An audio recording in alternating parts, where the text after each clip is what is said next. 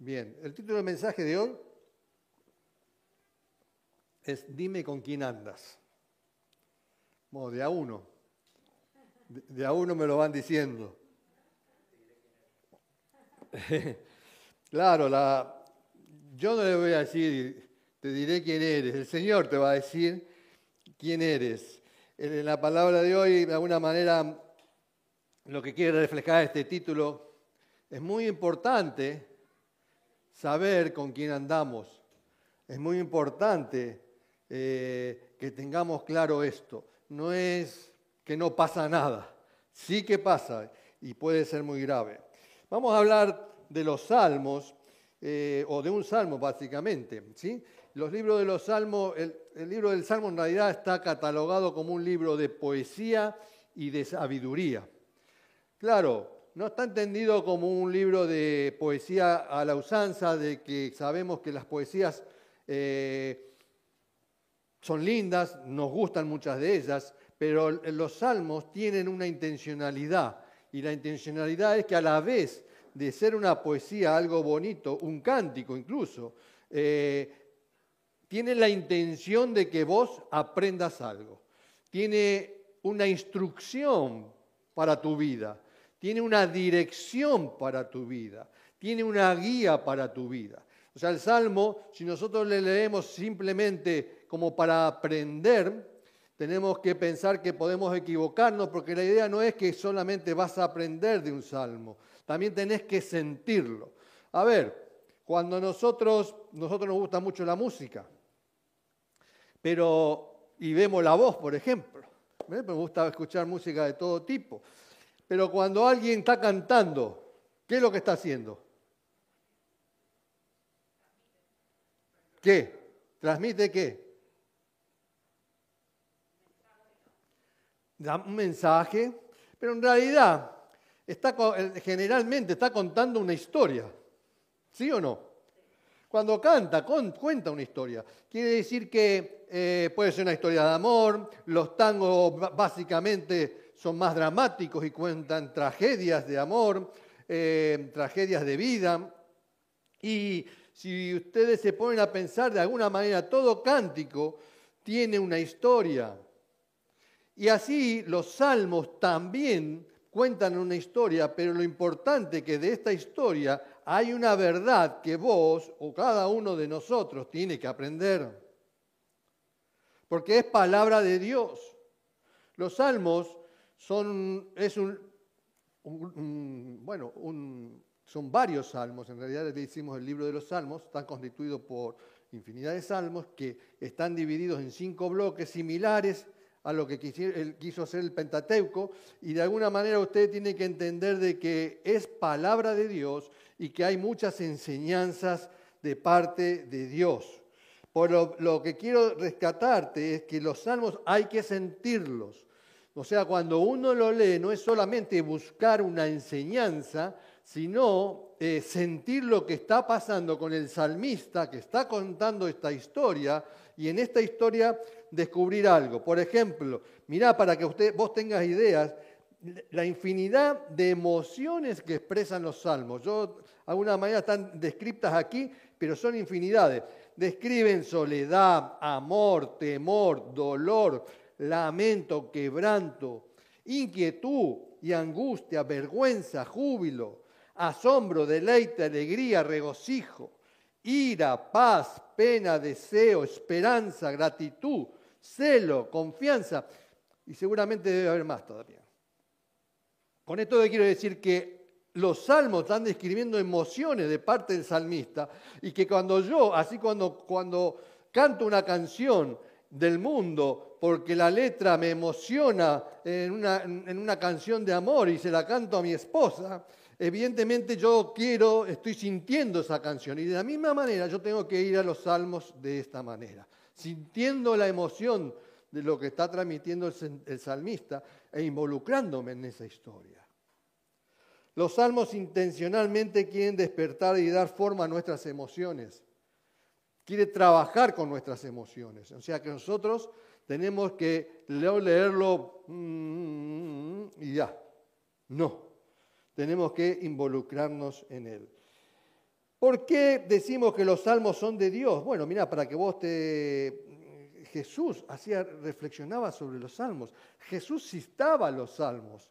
Quiere decir que para Jesús era importante los salmos. Había palabra de Dios allí. Por ejemplo, eh, Jesús eh, creía en el salmo y, hablaba, por ejemplo, en, Marcos 12:36, hablaba del salmo 110, donde decía, pues David mismo, inspirado por el Espíritu Santo, decía, el Señor dijo a mi Señor, este es el Salmo, siéntate a mi derecha hasta que yo ponga a tus enemigos debajo de tus pies. Quiere decir que Jesús citaba los salmos y evidentemente si lo citaba el Señor, esto es palabra de Dios. Amén. Eh, y es para que lo reflexionemos. Vamos a reflexionar de la manera que le introduje, leyéndolo, pensando y sintiendo el Salmo 1. Amén. Este, el Salmo 1 fue mi primera prédica en un hogar, en un pequeño hogar en Argentina. Y evidentemente hay muchas cosas por decir. ¿Vamos a ello? A ver, eh, poneme el Salmo 1, Isaac. Bien, esta es lo que tienen allí ustedes es una versión moderna. ¿sí? Yo le voy a leer la versión Reina Valera, que es más antigua, pero para encontrar ciertos eh, variantes que nos pueden ayudar. La Reina Valera dice, bienaventurado el varón que no anduvo en consejo de malos, ni estuvo en camino de pecadores, ni en silla de escarnecedores y asentado. Escarnecedores es, el, lo entienden, ¿no? ¿Eh? El, que saca cuero que decimos, ¿no? ¿Cómo? El cotilla, pero es más que cotilla, ¿no? Porque en realidad eh, está haciendo escarnio sobre, sobre, otra persona que no está, ¿no? Eh, sino que en la ley de Jehová está su delicia, y en su ley medita de día y de noche. Será como árbol plantado junto a corrientes de aguas, que da su fruto en su tiempo y su hoja no cae, y todo lo que hace prosperará. No así los malos que son como el tamo que arrebata el viento, o sea, no perdura, ¿no? Por tanto, no se levantarán los malos en el juicio, ni los pecadores en la congregación de los justos, porque Jehová conoce el camino de los justos, mas la senda de los malos perecerá. ¿Sí? Ahí encontraron seguramente mm, eh, una variante distinta, más moderna. Pero cuando vemos todo el salmo completo. Por eso el primer punto que le quiero reflexionar sobre este salmo es, cuidado con quien andas. A veces podemos estar con, con personas que pensamos que no pasa nada, pero evidentemente nos estamos conectando de alguna manera. Hay una conexión. Cuando uno anda con una persona y andar en el sentido de caminar juntos, por ejemplo, estamos hablando de que hay, hay una ¿Qué hay cuando dos personas andan caminando juntos? Por lo mínimo una, amistad. Y yo le podría decir una relación. Tal vez no llegue el punto de una amistad, amistad, pero sí podría ser, pero más bien de una relación. Hay una relación, X, la que sea. ¿sí? Pero cuando le planteo cuidado con quién anda, es para que tengamos justamente cuidado sobre esto que estamos hablando y sobre lo que está reflexionando el Salmo 1. En el versículo 1, ahora sí ponemos el versículo 1, dice bien claro la, la versión esta moderna, qué alegría para los que no siguen el consejo de malos, ni andan con pecadores, ni se juntan con burlones. ¿eh? Fíjense en ustedes, es muy, es raro que justo el primer salmo se dirija de esta manera. Porque si el salmo en realidad, ¿a quién está dirigido? ¿A quién está dirigido el salmo? Este salmo. No. Fíjense en él, lo leemos de nuevo. Dice, qué alegría para los que no siguen el consejo de malos, ni andan con pecadores, ni se juntan con burlones. ¿eh? Bienaventurados, dice la versión esta palabra, bienaventurados el varón que no anduvo ¿A quién va dirigido? A nosotros, o sea, los que teóricamente no andamos. O sea, está dirigido a los justos. Este salmo no está dirigido a los pecadores, está dirigido a los justos. Ahora, pero empieza de una manera donde, con una, empieza de una manera negativa eh, o afirmando algo negativo. No andes. ¿Sí? No sigas los consejos. No andes con ellos, con los pecadores. No te juntes. O sea, está haciendo tres advertencias que nosotros tenemos que tener en cuenta. No lo digo yo, lo dice la palabra de Dios. El Salmo 1 es palabra de Dios. Pero en esta advertencia y a quién va dirigido, nos, vamos dando cuenta a dónde va apuntando. ¿A qué se refiere en realidad? Porque, ¿por qué dice no, eh, no sigan el consejo? O sea, no está hablando, no, dice, por ejemplo, eh, bienaventurados sos o dichosos sos si eh, no sos malo, si no sos pecador. ¿A qué está haciendo hincapié? No sé si me entienden. En realidad, si te dice no seas pecador, de alguna manera es como que está resumiendo esto, ¿sí? Pero acá está haciendo hincapié que si yo ya soy un justo, ¿Qué está pasando aquí que ahora me está, la palabra de Dios me está diciendo esto? Cuidado, no andes, no sigas, no te juntes. ¿En qué está haciendo hincapié? ¿Nos está advirtiendo de qué? ¿Qué es, ¿Dónde está lo malo?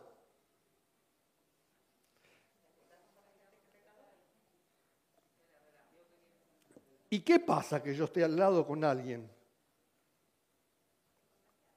Ah, ¿y el contagio qué tiene que ver? Estamos ahí, ¿eh? Estamos ahí. Es para que entendamos que esto, esto va más allá y tenemos que descubrir todo lo que la, palabra de Dios tiene allí escondidita, ¿no? Eh, o mejor dicho, para aquellos que tienen la vista espiritual para poder entenderlo. Pero claro, en realidad lo que justamente el contagio tiene que ver con, uno se contagia cuando uno está siendo influenciado por otra persona. Entonces la, palabra de Dios no está haciendo hincapié en los pecadores, en los malos, en los blasfemos. No está haciendo eh, hincapié en eso. Está haciendo hincapié en la influencia de estas personas. Por eso el título del mensaje es, dime con quién andas.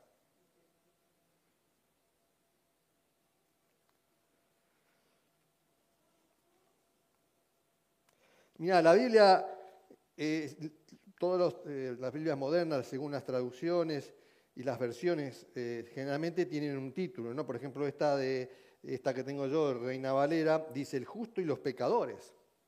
Eh, otras dicen eh, contraste, tienen como título, ¿no? Contraste entre el justo y los impíos. Eh, otra habla de el justo y los pecadores, éxito y fracaso en otras versiones. Este es el título que tiene el Salmo. Pero claro, el contraste que presenta no tiene que ver con la maldad y la rectitud. No está diciendo esto es la maldad, esto es lo malo. No está diciendo eso está diciendo, es peligroso que vos siendo un justo, que ya veremos después, que vos siendo un justo, si te sigues, si escuchas los consejos, si sigues a fulano, si te juntas con ellos, no va a ser bueno. Va a pasar algo. No es gratis. Ah, bueno, pero a mí no me pidió nada. Ah, bueno, pues si no me pide nada, cosa, es cuestión de bolsillo.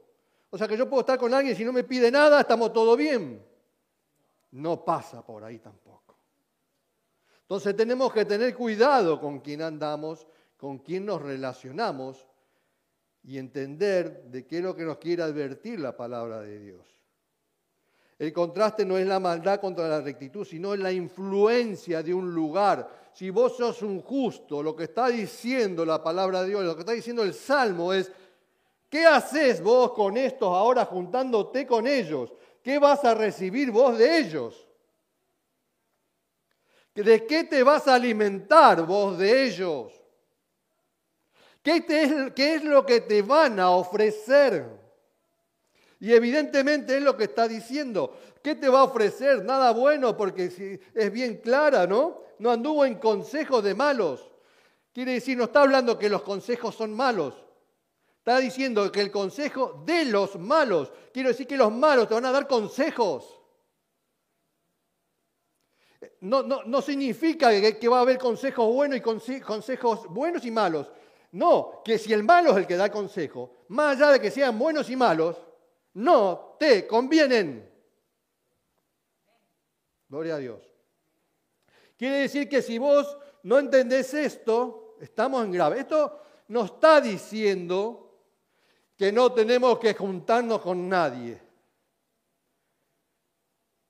El tema es que si yo estoy en un lugar, ¿quién influencia a quién es el tema? ¿A quién influencia? ¿Quién influencia a quién? Entonces, por eso yo puse una frase, sino que la, influencia de un lugar frente a la influencia de otro. ¿Qué es lo que yo represento? Cuando un hijo de Dios va a algún lugar, ese lugar se bendice porque sos un hijo de Dios y el hijo de Dios donde está es bendición. Y muchas empresas no se dan cuenta que donde hay un hijo de Dios y que proclama la palabra de Dios y está en ese lugar, ese lugar es bendecido. Y hay gente que se confunde y mezcla otras cosas.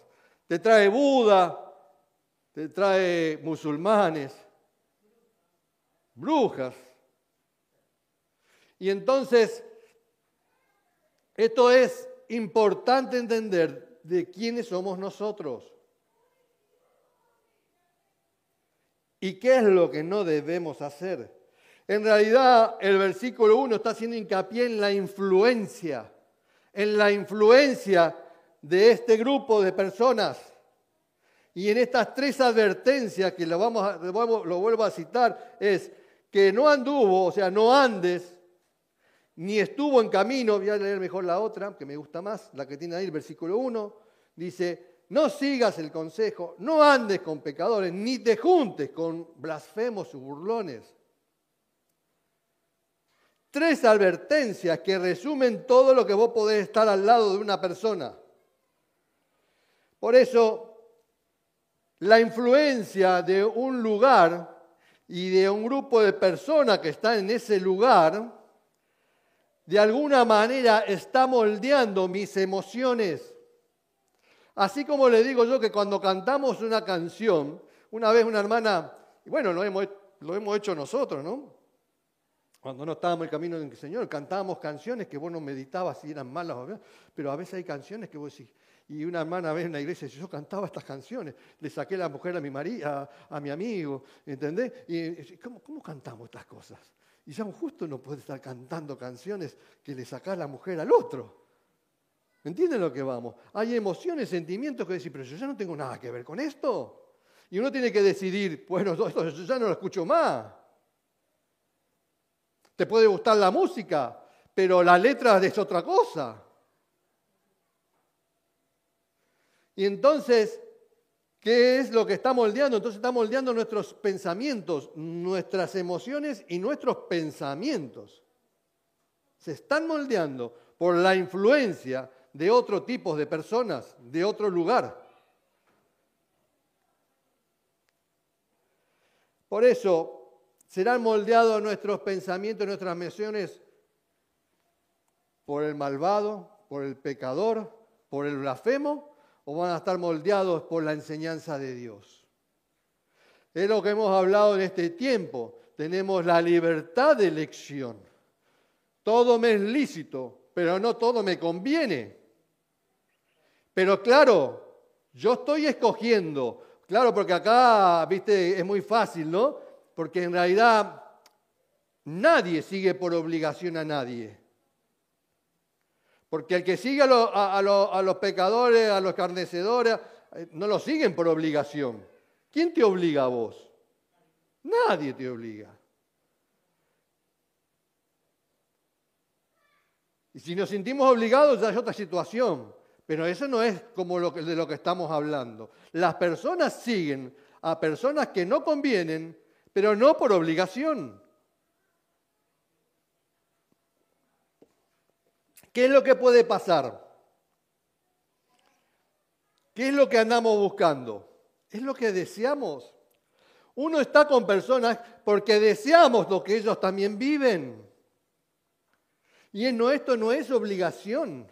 Uno dice, bueno, pero de alguna manera te está, te está gustando lo que estás viendo. Y es así como de a poco estamos moldeados por otros pensamientos, por otras emociones de otras personas, estamos influenciados y así comienza la, mundanalidad en el, en el ser humano. Así es que yo me contagio de lo que viven otros. Y yo tengo que saber que cuando decido, mis decisiones tienen consecuencia. No es que es gratis, no me sale gratis. Creo que no me pasa nada. Dime con quién andas. En realidad nosotros seguimos, nos detenemos y de alguna manera cultivamos esas amistades y lo hacemos porque lo estamos deseando también. Lo que pasa es que algunos se atreven a dar el paso y otros no. Otros están ahí que, viste, lo que, lo que decimos que todavía no quisieron salir del ropero o del armario y están ahí en la lucha de que están en el armario y no salen porque tienen todavía el paso, pero les gusta eso.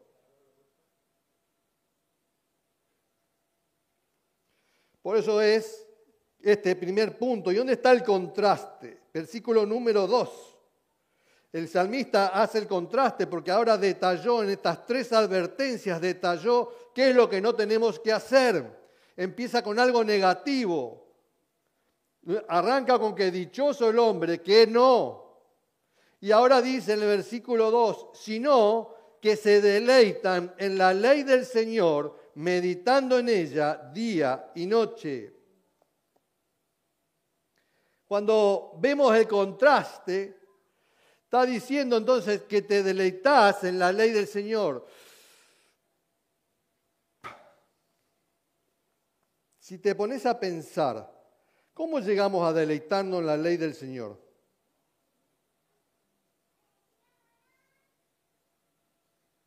¿Cómo, cómo llego a deleitarme en la ley, en la ley del Señor, en, en el Salmo, en la palabra de Dios? ¿Cómo yo me deleito?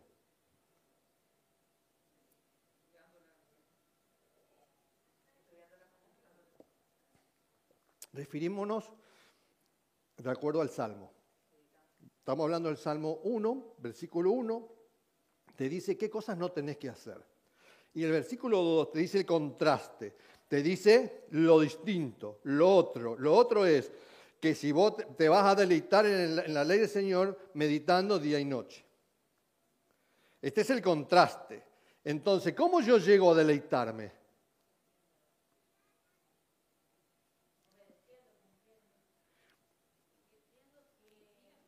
Es lo primero que tengo que hacer. Yo para deleitarme no tengo que prestar atención al mundo. Si yo estoy prestando mucha, atención al mundo y a aquellos que me están aconsejando, uno dice, pero a mí nadie me aconseja. Sí que te aconsejan, un montón de gente te está aconsejando. No, pero yo no estoy, pero sí. La televisión te debe aconsejarte, el internet te aparece en las publicidades, te están aconsejando de todo. Todo el mundo está aprovechando de ti para aconsejarte porque algo quiere de ti. Y entonces no tenemos que prestar atención al mundo para que puedas comenzar a deleitarte. Si vos no andás, si no seguís, si no te juntás, entonces te vas a poder deleitar en la palabra de Dios y meditando en ella día y noche. Pero si estás distraído, si estás constantemente en el mundo, jamás vas a llegar a deleitarte en la palabra de Dios. Y claro, es difícil porque después, viste, cuando la gente está en crisis, nos gusta cantar las canciones que dice, en la ruina todo lo haces hermoso. De la ruina lo haces todo hermoso, pero claro, pensamos que, no sé, y yo quiero seguir andando con lo que ando todos los días, con lo que me divierto todos los días, que, que no me ofrecen nada, y claro, pero la palabra de Dios jamás va a lograr eso en mi corazón, de que yo me deleite en lo que estoy diciendo y que me involucre en las emociones de lo que me está transmitiendo, como cuando canto una canción mundana. En realidad, el versículo 2 no está refiriéndose al deber y la obligación, porque si no, Dios diría, ustedes están obligados a obedecer y a estudiar la palabra de día y noche, y entonces ustedes serán buenas personas. La palabra de Dios no dice eso. No es por obligación, es por decisión. Y eso marca lo que hay en nuestro corazón. Eso es grave porque marca lo que hay en nuestro corazón porque yo lo estoy decidiendo, aunque quiera engañar a cualquiera, yo estoy decidiendo por el camino que estoy yendo. Yo estoy decidiendo con quién ando, con, a quién sigo, con quién me junto. Yo lo estoy decidiendo. No vengamos con, con historias.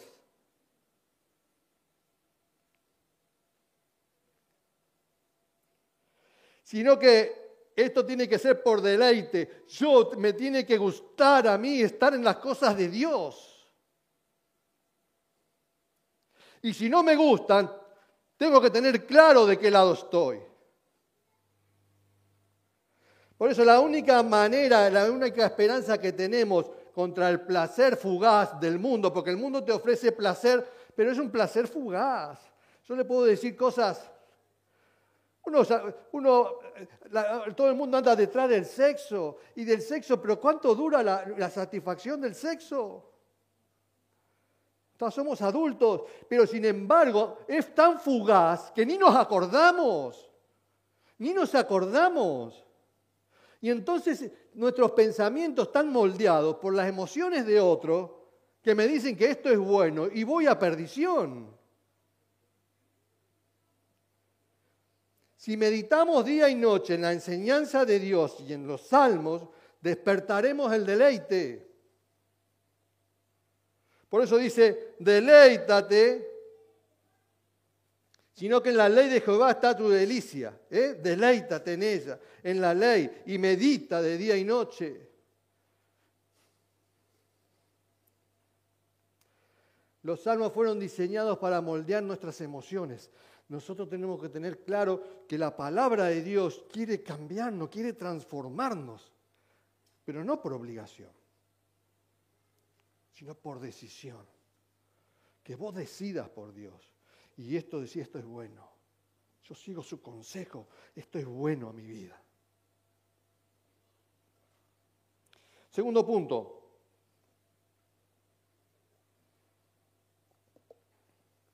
Que tu vida dé fruto. Claro, eh, la pregunta sería, ¿tu vida da fruto? En realidad, eh, ¿Qué sería dar fruto? ¿Cómo, entendemos nosotros que, la vida de uno tiene que dar? ¿Qué, fruto? ¿Cómo sería esto? ¿Qué quiero decir? ¿Qué quiere decir la palabra de Dios? Que una vida que da fruto, ¿qué pasa? ¿Es que está bien, está mal?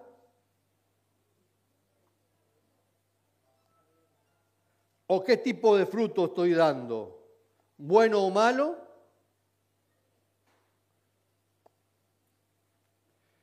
Como bien decía, de, un mismo grifo no puede salir agua dulce y agua salada. Mirá, ¿no? ¿Por qué el Señor no, el salmista no dijo, cuando meditas en las enseñanzas y en los salmos y te deleitas, no actuarás como malvado, pecador o blasfemo? No dice eso. Porque si no, estamos eh, eh, equivocando la interpretación de la palabra. En realidad, en el versículo 3 nos está diciendo bien claro. ¿Qué decía el versículo 3? ¿Me lo podés poner? Versículo 3 dice, son como árboles, recuerden, ¿no? Dice, deleítate y medita en ella de día y noche. Versículo 3, son como árboles plantados a la orilla de un río que siempre dan fruto en su tiempo, sus hojas nunca se marchitan y prosperan en todo lo que hacen. Una versión moderna. Ahora fíjense que está diciendo que si yo sigo los tres, las tres advertencias y no hago lo que me está aconsejando y me deleito en la palabra de Dios, yo seré como un árbol plantado de parte de Dios. Entonces está diciendo que, que siempre dan fruto en su tiempo. Claro, pero está hablando de un fruto que sale del interior, que sale de nuestro espíritu, sale de la obra de Dios en nosotros. No sale de la cualidad que tenemos a veces de ayudar a las personas o de las habilidades que tenemos, porque podemos tener muchas habilidades, podemos tener mucha misericordia para ayudar a las personas, pero si esto no viene de Dios, no sirve. Es carnal. Y eso no glorifica a Dios. Por eso, lo que está diciendo es, que son como árboles plantados. El río que da es la imagen de la vida cristiana y de alguna manera la vida de Dios fluye ahí, fluye en ese río y está fluyendo de tal manera que alimenta ese árbol, está eh, eh, alimentándolo y nutriéndolo de tal manera que nunca va a reverdecer y que por más que vengan crisis, vos, o sea, el cristiano tiene que vivir una vida de bienestar. Y no solamente que en lo, monetario te vaya bien, sino que en tu corazón haya paz. Paz. Porque el que tengas todo no significa que tengas paz. Muchas personas tienen todo y no tienen paz.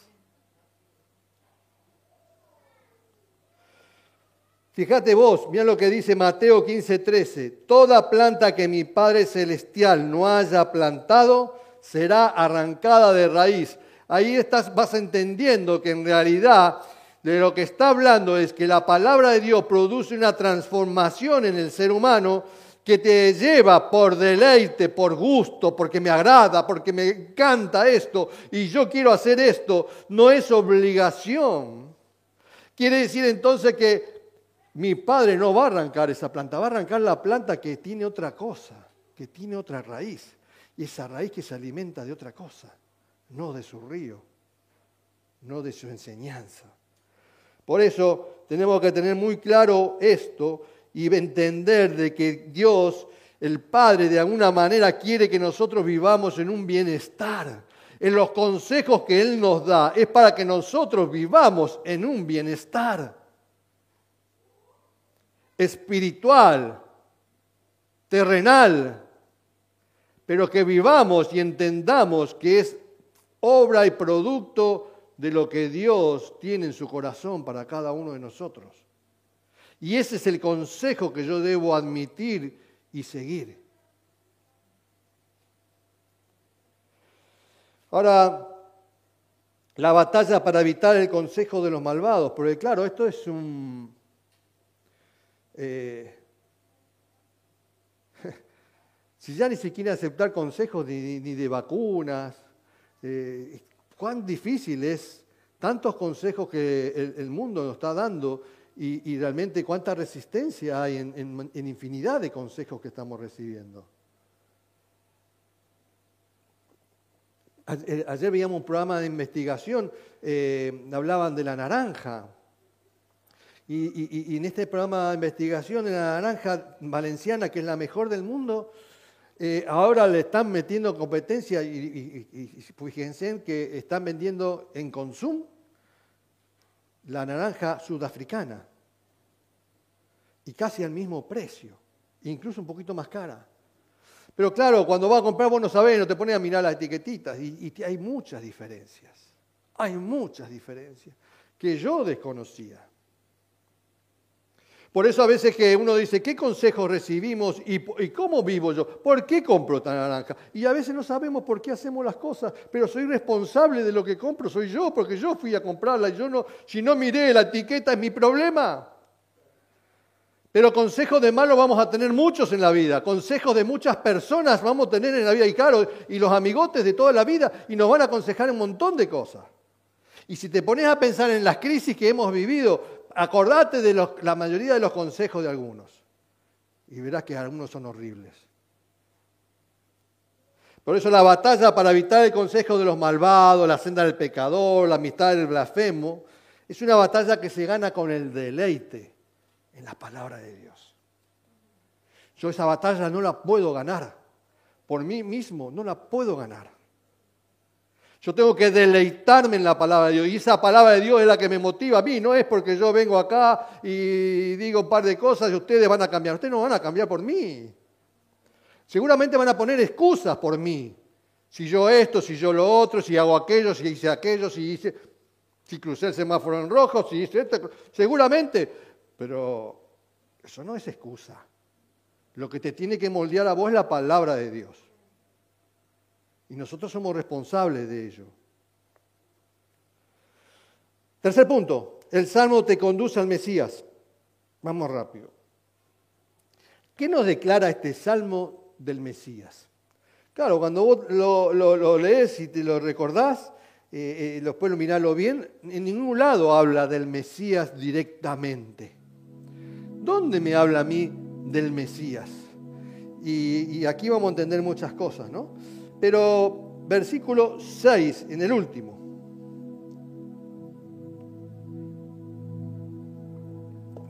Dice, pues el Señor cuida el sendero de los justos. ¿De quién cuida? El sendero de los justos. Pero la senda de los malos lleva a la destrucción, a la perdición. No es que Dios está ahí con el palito y la, masita. No, no, no, no. Ese camino te conduce a perdición. Vos si te metés en el camino, fuiste. Pero Dios te está diciendo, y el consejo de Dios es que Él cuida el sendero de los justos. Cuando, cuando vos lees esto, y más adelante dice, más la senda de los malos perecerá, ¿no? Llega a perdición, dice la versión anterior. Entonces, la palabra que a mí me lleva al Mesías, ¿cuál es? Justos. Justos. Esa palabra me lleva al Mesías. ¿Por qué? ¿Quiénes son los justos? ¿Quién es justo? Sí, justo es Justiniano, el que vive en en Avenida Lacan 51. No, no, no, no estoy hablando de ese justo. ¿Quién es el justo? Claro, acá es donde empezamos, claro, dice la palabra justo nos conduce a Cristo, ¿sí? Porque bien dice, ¿no? Que Él dice, en el Salmo dice, el Señor cuida el sendero de los justos. Entonces, ¿quién es el justo? ¿Soy yo? Dice, mira, el Salmo 14.3 dice, todos se desviaron a una, se han corrompido. No hay quien haga lo bueno, no hay ni siquiera uno. ¿Qué significa esto? Que todos, todos somos pecadores. No hay historia, acá, acá no hay, no podemos cambiar la situación. Pero ¿cómo? Está hablando de lo justo. Pero si yo soy pecador, ¿cómo que soy justo? ¿De quién está hablando entonces el Salmo? Si yo soy pecador, si la palabra de Dios me dice que yo soy pecador. Salmo 133 dice, si tú, Señor, tomaras en cuenta los pecados, ¿quién, Señor, sería declarado inocente? Evidentemente, que yo sea pecador no tiene solución, porque yo soy un pecador. Y ese es el primer punto que nos cuesta admitir en cada uno de nosotros. No, pero yo soy bueno, yo no le hago mal a nadie, yo no le hice mal a nadie, yo a mi esposa no le hice nada, y mi esposa tampoco. Y entonces siempre nos vemos bien. Siempre nos vemos bien, nunca hacemos una macana.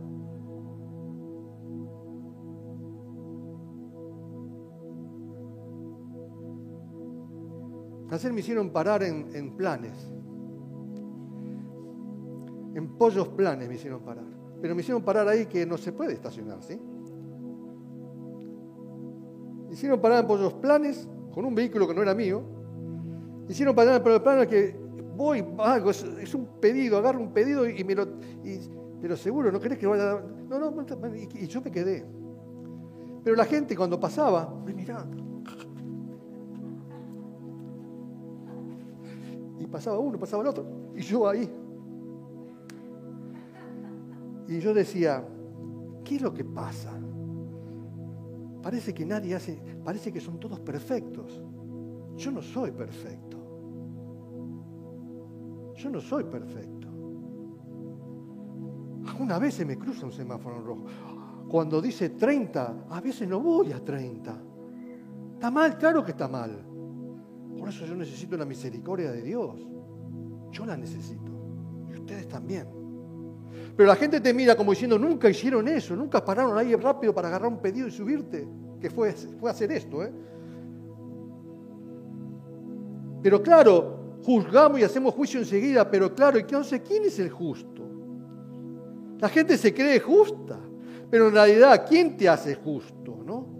Por eso, claro, según la palabra de Dios, esto no tiene remedio, pero el Salmo 32.2 dice, dichoso aquella, eh, aquel a quien el Señor no toma en cuenta su maldad y en cuyo espíritu no hay engaño. Quiere decir que tenemos que tener claro que nosotros somos pecadores. Que yo no puedo decir soy mejor que vos. Yo no soy mejor que ustedes. Porque por más que sea pastor, no significa que sea mejor. Pero de alguna manera, la maldad, el pecado que hay en mí tiene que tener una solución. Y ahí es donde entra el Mesías. Ahí es donde entra Jesús que yo entienda de que esa, todo eso malo que está en mí, que yo no puedo evitar, porque no puedo a veces andar a 30, a 30 de velocidad y ando a 35. Es que no podés, por lo que sea, y esto no es justificar, sino es que... Y entonces eh, vos necesitas justamente la ayuda de Dios en esto. Así que los justos son, son pecadores. Los justos que está refiriéndose el Salmo son los pecadores que de alguna manera pueden ser considerados como justos. Y esto es por la obra del Mesías. ¿Y cómo puede ser esto? Y solamente entendiendo que Jesús cargó con nuestros pecados. ¿Saben? Isaías 53.5 dice, el que fue traspasado por nuestras rebeliones y molido por nuestras iniquidades o sea que Cristo murió en la cruz por todo esto que hay en cada uno de nosotros. Y, de alguna manera dice que sobre él recayó el castigo, precio de nuestra paz, y gracias a sus heridas fuimos sanados. Entonces tenemos que, que somos justos por lo que hizo Jesús en la cruz. Por eso cuando dice la palabra de Dios, plantados somos, en realidad esto para que no, no creamos que es por obras, porque lo primero que pensamos, por eso el apóstol Pablo de alguna manera lo dijo, esto no es, no es para que nos gloriemos, ¿eh? esto, eh, la vida cristiana es el fruto del Espíritu, ¿eh? no es la obra de la ley, no es porque nosotros hagamos mejores cosas o me ponga a hacer cosas buenas, podría hacer alguna cosa buena, pero por otro lado estoy, ensuciando lo bueno que estoy haciendo porque es así. Y entonces tenemos, llegamos al final donde entendemos esto, ¿no? Que Dios sí tomó nuestra... ¿Cómo Dios entonces puede tomar justo a un pecador? Justamente por esto. Romanos 10.4 dice, de hecho Cristo es el fin de la ley, para que todo el que cree reciba la justicia. Esto es por creer. Que Jesús se llevó mis pecados y me ha hecho justo. Y yo ahora que soy justo, el Salmo, que está anticipando esa justicia, que está anticipando el Salmo escrito cientos de años antes de Jesús, que está escrito, está hablando de esta justicia, y entonces, y está hablando de los justos a partir de Cristo Jesús, no sigas los consejos de los malos, no andes con aquellos que no tienen el Señor, no te sientes con nadie que no tienen al Señor, que son blasfemos, que incluso se burlan. Se burlan de Dios, porque no vienen a la casa de Dios. Y si lo has invitado alguna vez, seguramente no han venido y no han querido venir. A lo mejor no te lo dicen en la cara, pero por detrás no vienen a donde, a donde vos vas. Entonces, es muy claro que hay una influencia del mundo que dice, no, no, lo que vos tenés a mí no me interesa, pero lo que yo tengo sí es mucho mejor. Y yo me deleito en esto, y por eso la gente del mundo tiene más fuerza para influenciar. Por eso la palabra de Dios dice, no andes, no te juntes. Amén. Conclusión. No sigas, no andes, no te juntes. Cuidado con quien andas. Personas que no son de Dios, que no son del reino de Dios.